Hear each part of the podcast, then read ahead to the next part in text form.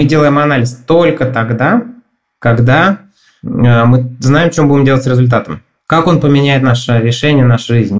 Вариант, когда я боюсь умереть, ну не вариант, потому что кроме этого я еще чего-то боюсь. Когда у человека что-то не в норме, то анализ ему должен приходить только с э, дальнейшим шагом, даже если дальнейший шаг будет, вы знаете, у вас атипия, и врач бы хотел с вами об этом поговорить, да, пригласить вас там на консультацию тогда-то. Да? И тогда у человека уровень тревоги от полученного нехорошего результата снижается ну просто в разы. Хочу проверить, что я здорова. Вот и прекрасно, и идите и проверяйте. Вот идите и проверяйте, я здорова.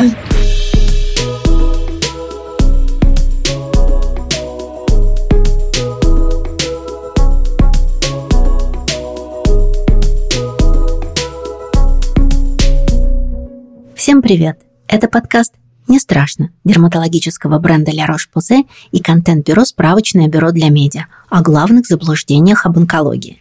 Меня зовут Наташа Чернова, я ведущая подкаста, креативный продюсер и основательница бюро. Подкаст «Не страшно» – это подкаст о том, что вам действительно нужно знать о раке, чтобы его не бояться. Здесь мы говорим о страхах и стереотипах, связанных с онкологией, спокойно, честно, с опорой на человеческие истории и мнения хороших врачей и медицинских журналистов. Этот подкаст мы делаем вместе с брендом дерматологической косметики La Roche-Posay, который уже много лет поддерживает тех, кто столкнулся с онкологическими заболеваниями. У бренда есть два ключевых направления работы, связанных с вопросами онкологии – во-первых, просветительская работа. Ля Рош-Позе много рассказывает о том, как правильно защищаться от солнечного излучения, ухаживать за кожей и бережно относиться к себе. Излучение повышает риск столкнуться с таким заболеванием, как меланома, злокачественным новообразованием на коже. Поэтому бренд стремится делать достоверную информацию более доступной, а также много лет выступает партнером Дня диагностики меланомы, помогая людям обнаружить заболевание на ранней стадии. Второе важное направление работы бренда – повышение качества жизни тех, кто уже столкнулся с болезнью. 80% онкобольных в ходе лечения получают побочные эффекты на коже. Чрезмерную сухость, раздражение, зуд – это явление получило название кожная токсичность. Средства ухода Ля Рош-Позе помогают уменьшить побочные эффекты и не прерывать лечение – Снижению и устранению побочных эффектов, вызванных раком и его лечением, способствует и поддерживающая терапия в онкологии. Такая терапия направлена на то, чтобы улучшить качество реабилитации, вторичной профилактики рака и помощи в конце жизни и повысить выживаемость. Поддерживающей терапии можно научиться на специальной платформе, которую запустил бренд La Roche-Posay. Этот путеводитель по поддержке предназначен как для самих онкопациентов, так и для тех, кто за ними ухаживает. Подробнее узнать о направлениях работы La Roche-Posay и найти полезную для вас информацию вы можете по ссылкам в описании эпизода. В этом выпуске подкаста «Не страшно» говорим про диагностику и чекапы – можно ли настроиться на онкопроверку и не впасть в паранойю? Как встроить регулярные онкочекапы в свою жизнь, не разрушая себя тревогой и страхом? Я не просто так сказала про разрушение страхом. Я хочу начать выпуск со своей личной истории, которая началась год назад, как раз когда мы начали записывать подкаст «Не страшно». Мне 49 лет, я регулярно делаю чекапы, и у меня нет рака. Я знаю историю своей семьи я не делала генетические тесты. Все онкотесты показывают отрицательные результаты. Год назад у меня была плановая операция, все прошло отлично, только вот биопсия показала наличие участков атипии. Атипичные клетки – это такие клетки, которые приводят к злокачественному образованию, ну то есть к раку. Из хорошего. Мои атипичные клетки обнаружили в удаленном во время операции материале. Из не очень хорошего – другие органы по соседству тоже могут быть поражены. Вопрос, что делать дальше? Я оказалась в ситуации, когда нужно принимать непривычное и сложное для меня решение, и я впала в дикий страх и замерла. С одной стороны, у меня на руках было категоричное мнение одного врача. Радуйтесь, что у вас нет рака, но нужна вторая операция.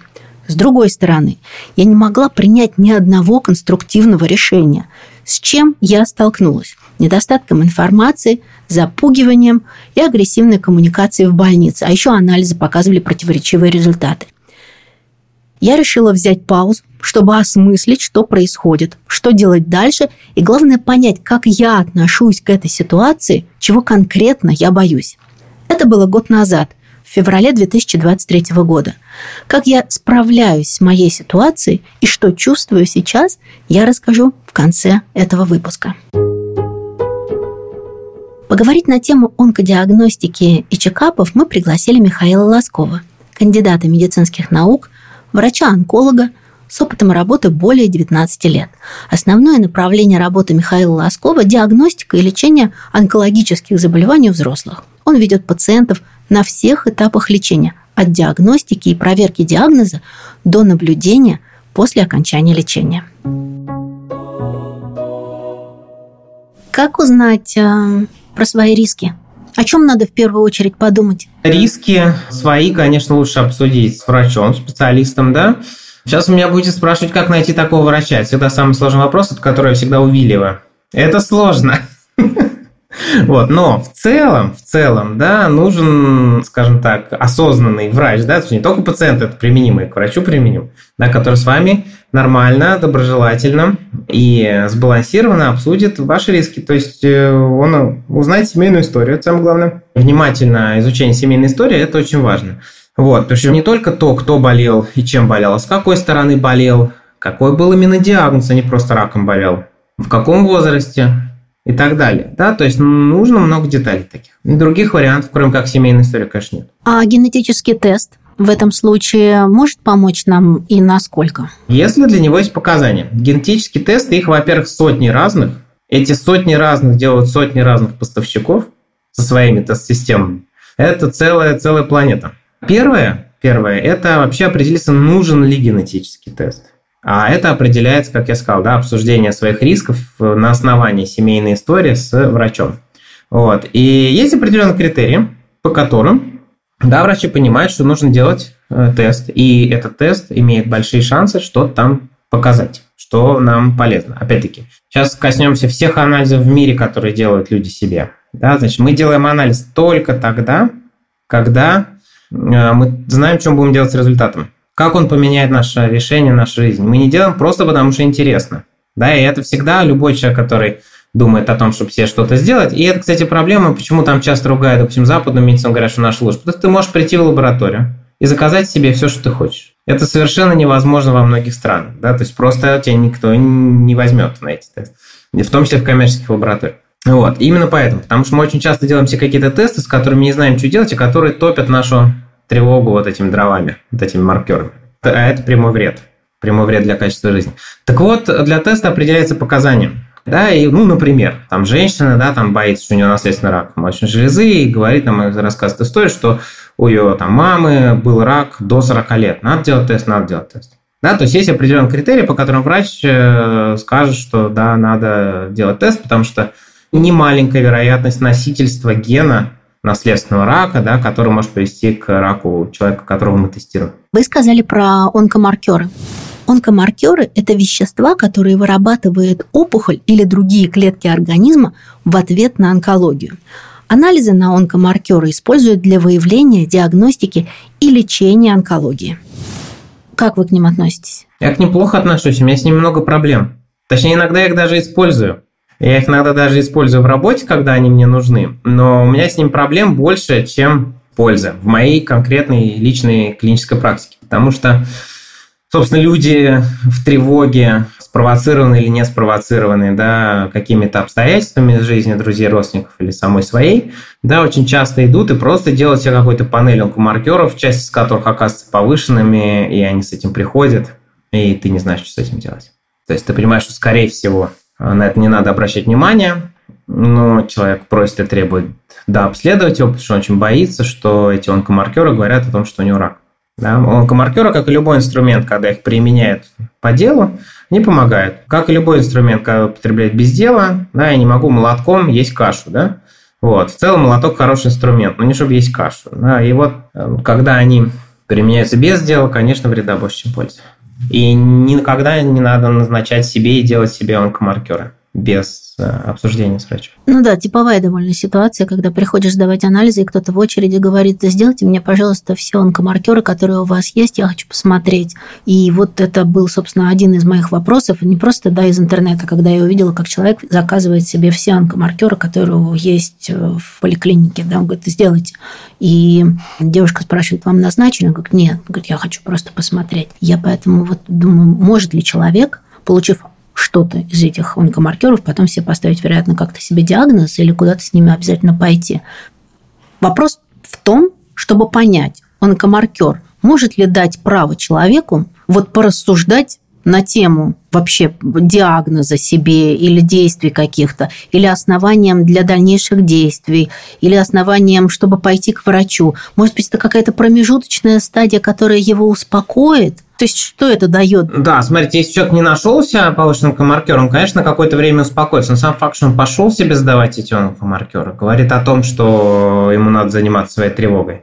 Хорошо. А как вы относитесь к превентивным мерам да, по удалению каких-либо органов, которые как будто бы могут быть предрасположены да, к развитию рака. Это иногда имеет смысл. Вот э, та самая всеми цитируемая история с Анджелиной Джоли, да, «Буки здоровья», что она ее настолько популяризовала. Вот. Э, действительно, когда у человека есть э, ген наследственного рака, да, в основном мы говорим про рак молочной железы яичников, хотя бывают более редкие синдромы, то да, эта операция помогает спасать жизни и предотвращать появление рака.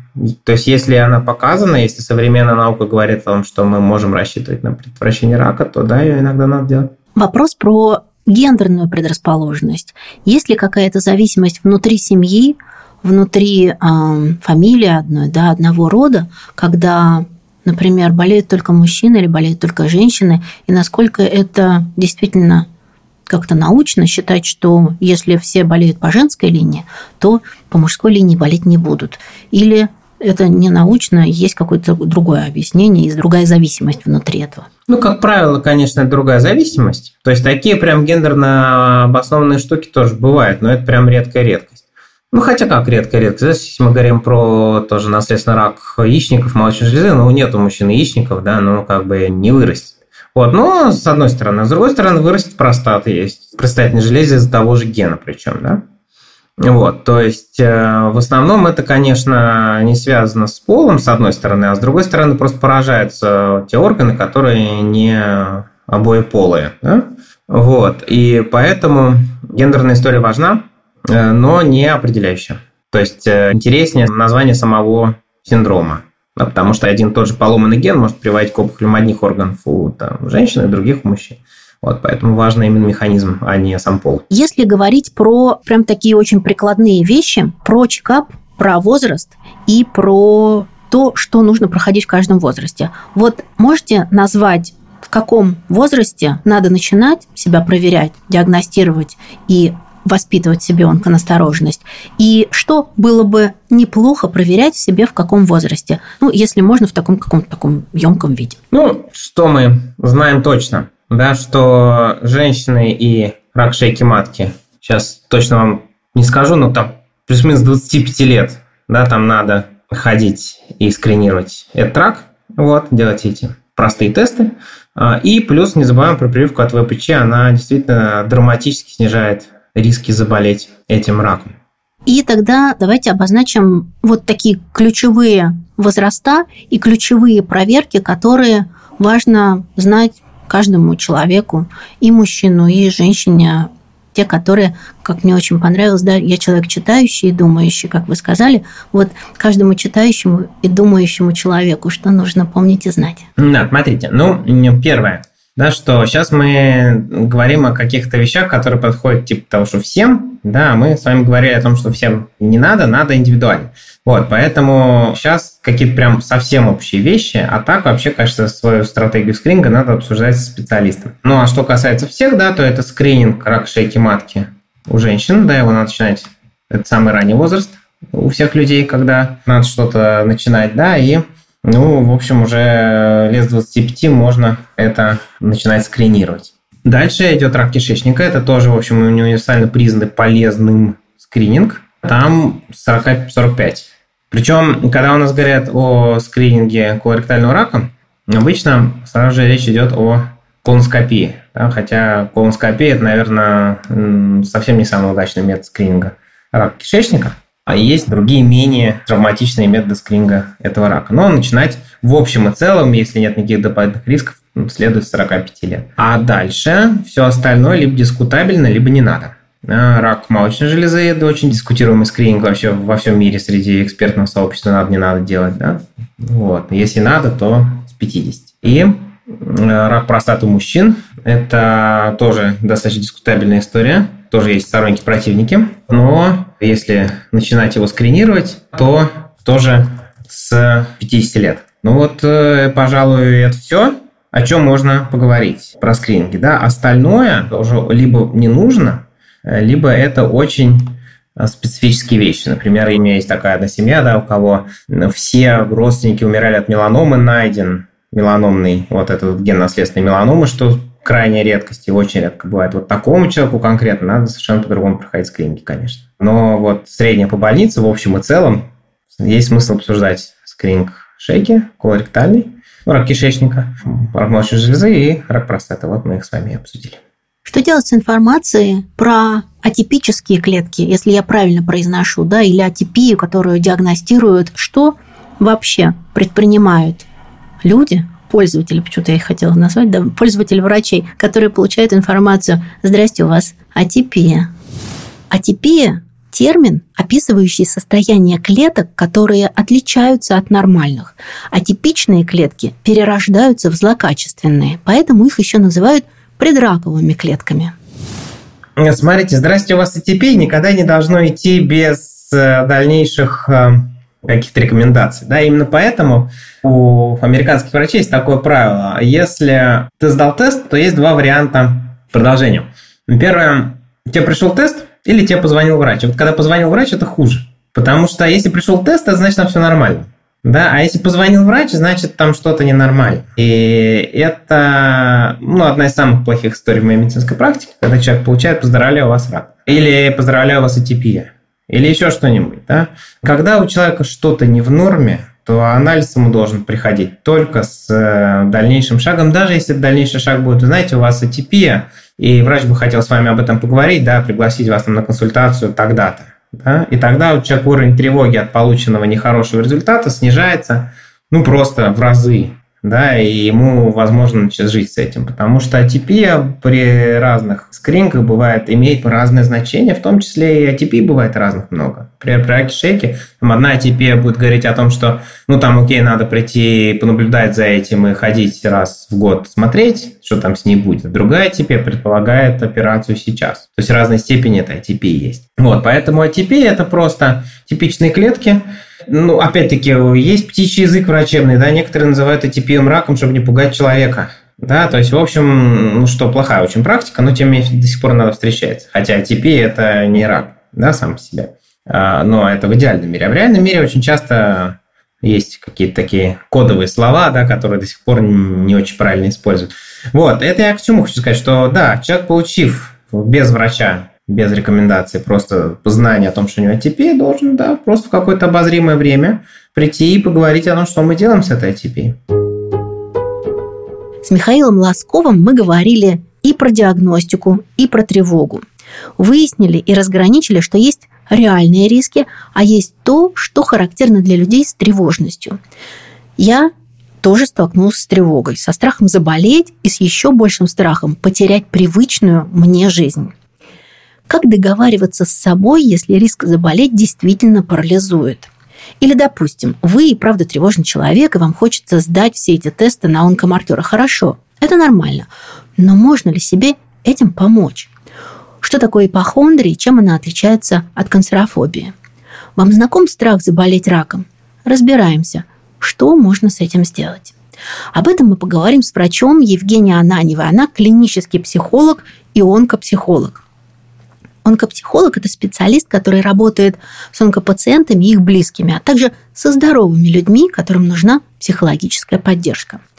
Вот рекомендации онкопсихолога Евгения Ананева для тех, кто столкнулся с медицинским страхом. Есть такое понятие, как ипохондрия. Его очень часто любят использовать те же врачи. Типа, вот этот человек ипохондрик. Но ипохондрия – это вообще-то э, диагноз. Он ставится психиатрами. Поэтому я бы не стала так э, всех под одну гребенку и всех называть ипохондриками. Есть, конечно, ну, так называемый ипохондрический синдром, да, но это не диагноз. Это просто повышенное внимание человека к своему э, состоянию здоровья. Ну и, соответственно, как только эти переживания начинаются, конечно, здесь как раз-таки и работают психологи клинические для того, чтобы помочь э, человеку не перейти грань да, и не впасть вот уже именно в болезненное состояние, когда потребуется медикаментозная помощь от э, врача, психиатра, психотерапевта. Конечно, э, к клиническому психологу можно обращаться и тем, э, у кого есть какие-то переживания и неважно, на чем они основаны. Ну, тут как раз это диагностические критерии, когда мы ставим э, ипохондрию, когда мы не можем об этом говорить, потому что ипохондрия – это, ну, если попроще сказать, то это на пустом месте. Вот когда вообще нет никаких причин и поводов, да, то это ипохондрия. Но есть еще отдельно особняком стоит такое понятие, как канцерофобия. А, значит, канцерофобия, с одной стороны, ее можно причислить к ипохондрии, с другой стороны, ну не совсем так, потому что чаще всего канцерофобия, она связана с каким-то личным опытом. Личным опытом, скорее всего, семейным анамнезом. Ну, то есть э, кто-то в семье болел или болен, и, естественно, человек переживает. У него есть э, перед глазами э, конкретный неприятный для него пример, и э, ну, абсолютно логично и нормально, что психика начинает переживать. Опять же, канцерофобия может быть не обязательно в связи с тем, что у меня лично какой-то есть пример да, в моей семье, но в любом случае там есть какая-то эмоциональная реакция на прям вот эмоционально значимого человека. То есть я имею отношение к этим историям. Во всех остальных случаях, ну, наверное, это уже будет ближе к ипохондрическим э, таким вот э, делам. А какие критерии, что пора обращаться к онкопсихологу? Давайте порассуждаем с точки зрения, если человек, слушающий и обращающийся, здоров, вот какие есть критерии, для этого человека, что ему нужно обратиться к онкопсихологу? Основной критерий, если это начинает мешать жить. Как понять, что это мешает жить? Ну, как минимум, у такого человека есть сложности с планированием. То есть э, он не может заглядывать на 5, на 10, на 15 лет вперед нормального здорового человека очень широкий горизонт планирования. В принципе, здоровый человек может э, планировать и на 20, и на 50 лет вперед, это совершенно нормально. Причем неважно в каком возрасте, что самое удивительное. То есть можно и в 80 лет э, говорить о планах на 50 лет вперед. Кроме того, что есть сложности с планированием, могут быть сложности с реализацией планов. Иногда я вижу, но человек себя не ловит. Поэтому, как говорится, то, что я вижу, не считается. Вот надо, чтобы человек это замечал и прям отдавал себе отчет в том, что вариантов ровно два. Либо он начинает и бросает, да, потому что он боится этого конца. То есть тут вот такая вот метафора глобального конца. Либо он э, даже не начинает, и опять же при э, так вот, уточнении, почему не начинаешь, то там опять же страх того, что а я это сделаю, и вот будет какое-то окончание. Иногда подобные проблемы, страхи вылезают в виде банальной бессонницы. Первый год своей практики я работала э, сомнологом, то есть я работала в клинике медицины сна. Еще оттуда я точно знаю, что 90% всей бессонницы – это психология. То есть, э, да, конечно, опять же, с учетом того, что я и клинический психолог, и с медицинским базовым образованием, конечно, сначала нужно исключать все биологические, медицинские причины. Может быть, это бессонница связана с каким-то заболеванием, но это 10%. А 90% это какие-то переживания, которые не дают спать. И очень часто человек не может уснуть, а именно сложности с засыпанием, потому что он боится э, провалиться в эту маленькую смерть, да? потому что это такая вот устоявшаяся метафора на протяжении тысячелетий у человечества. Есть э, метафора э, сна, смерти, они такие, скажем, комбинируются между собой. Ну, пожалуй, это вот три таких основных больших маркера, которые, на мой взгляд, про то, что лучше бы поразбираться, что вас так сильно беспокоит. Еще разочек. Это трудности с засыпанием, это трудности э, с планированием, и это трудности с реализацией планов. А как можно самостоятельно справляться? Мы в первую очередь начинаем как раз-таки рассуждать. Когнитивно-поведенческое – это про когниции, то есть про мышление, да, и про поведение, то есть про какие-то реакции в ответ на те мысли, которые к нам в голову приходят. Ну и начинаем, конечно, с мыслей. То есть сначала нужно все обдумать. Есть какая-то сложная э, ситуация, ну, возможно, там, связанная со страхом э, заболеть, окей. Я боюсь заболеть. Чего конкретно ты боишься? Сам себе задаешь такой вопрос. Я чего конкретно боюсь? Потому что пока это все так вот размыто и непонятно, то и непонятно, что с этим делать. Поэтому очень важно максимально полно конкретизировать. Прям вот составлять себе списки «я боюсь, что» и поехали перечисляем. Чем длиннее, тем лучше. То есть вариант, когда я боюсь умереть, ну не вариант, потому что кроме этого я явно еще чего-то боюсь. Вы знаете, есть такая профессиональная шутка, не шутка, даже не знаю, как ее назвать, а, но такое история, что э, если у клиента нет ни одного решения, ну, как решить ему какой-то его сложный жизненный вопрос, то он уже умер. Ну, в принципе, логично, да? Если у клиента есть одно решение, он тоже умер. Потому что ну, вдруг оно не сработает. Ну, все, ложись, помирай. Если у клиента два решения, то он тоже умер. Обычно тут у меня спрашивают, а тут-то почему? Я говорю, потому что вспоминаем Буриданова осла. Хотя я сталкиваюсь с тем, что молодежь не в курсе, кто такой Буриданов осел. В общем, Буриданов осел – это такая басня, да, очень древняя, про то, как э, ослик был очень сильно голоден, и ему две охапки сена абсолютно одинаковые положили справа и слева.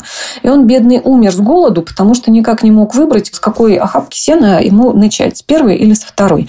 И на этой э, дилемме бурданова осла мы каждый себя точно ловили. Вот когда надо выбирать или-или, и всегда очень сложно. Дайте, а есть еще из чего выбрать. Да? Соответственно, если у клиента появляется три варианта, то ну, вообще-то э, он скорее мертв, чем жив, но уже получше. Как только у клиента появляется четыре варианта развития событий, то тогда мы можем уже быть за него спокойны и что все с ним хорошо. Откуда вот эта вот история про 4, да? А здесь про математику.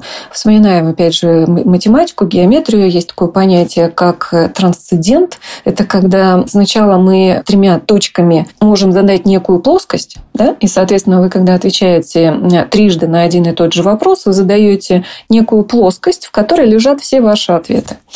А вот четвертым ответом вы можете либо остаться в этой же плоскости, да, и у вас получится какой-то четырехугольник, треугольник на этой же плоскости. А можете выйти за пределы этой плоскости, посмотреть на эти три точки со стороны. И вот эта вот четвертая точка, вынесенная за пределы э, плоскости, обозначенной тремя предыдущими, в математике называется трансцендент. А в психологии есть такое направление трансцендентальная психотерапия. То есть когда мы именно вот с позиции вот этого вот выйти из привычного или словами Эйнштейна, да, что невозможно решить проблему на том же уровне, на котором она возникла. Поэтому очень важно как минимум четыре ответа писать. То есть вариант, что я боюсь э, заболеть э, раком, потому что я боюсь умереть, окей. Но э, еще как минимум три варианта добавьте. Там всегда они находятся. Вопрос, если человек не может составить такой список и так ему страшно, Именно в этот момент нужно задуматься о том, чтобы проконсультироваться и спросить помощи. Однозначно, однозначно. То есть, если вы даже не можете приступить к таким размышлизмам, то однозначно надо идти к специалисту. Я, конечно, могу сказать, что подышите, позанимайтесь йогой, помедитируйте. Это все круто, но, честно говоря, мертвому припарке, ну вот э, из практики могу сказать. И подышать, и позаниматься йогой, и помедитировать – это святое, это надо. Вот. Но, скорее всего, эти действия не помогут начать делать ту практику мыслительную, да, про которую мы сейчас с вами говорим. Есть такое понятие, как высокотревожные люди. Мы как раз-таки клинические психологи, когда оцениваем статус, клинический психолог никогда не ставит диагноз. Мы не имеем на это права. Мы выносим некое заключение да, на основании там, тестов, бесед о том, как функционирует психика. Вот так скажу. И на основании нашего заключения уже э, психиатр может формировать э, какой-то диагноз. То есть мы в качестве помощников в этом случае выступаем.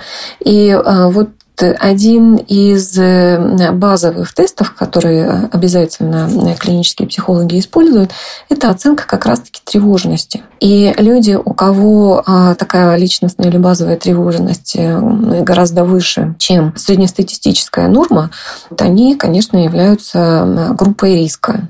И э, в силу того, что у них э, гипертрофированная реакция, э, у них еще и формируются специфические паттерны мышления. И они ошибочные. То есть там, можно прям так сказать, у них есть ошибочное мышление. То есть мышление с ошибками. И это привычка. Причем привычка, которая формируется с глубокого детства.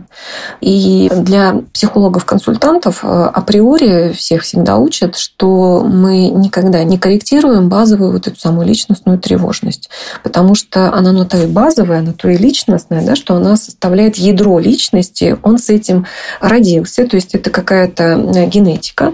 Плюс э, особенности его там, внутриутробного развития, и первого года жизни. То есть это еще довербальный так называемый период, когда человек не разговаривает, ничего не понимает, но уже тревожится. И у него прям вот сформированная модель, как э, реагировать. И когда он научается разговаривать, думать, у него вот на эту кривенькую модель да, накладывается еще и способ мышления. Работать с этим способом мышления, честно сказать, э, крайне сложно, я бы сказала, почти невозможно. Именно поэтому психологов учат, что это не корректируется. Но в клинической психологии у нас все такие, как говорится. И что ж нам теперь? Ничего с этим не делать, конечно, можно и нужно. И если у вас самостоятельно не получается откорректировать свои шаблоны мышления, вот тогда, получается, и нужно идти к специалисту.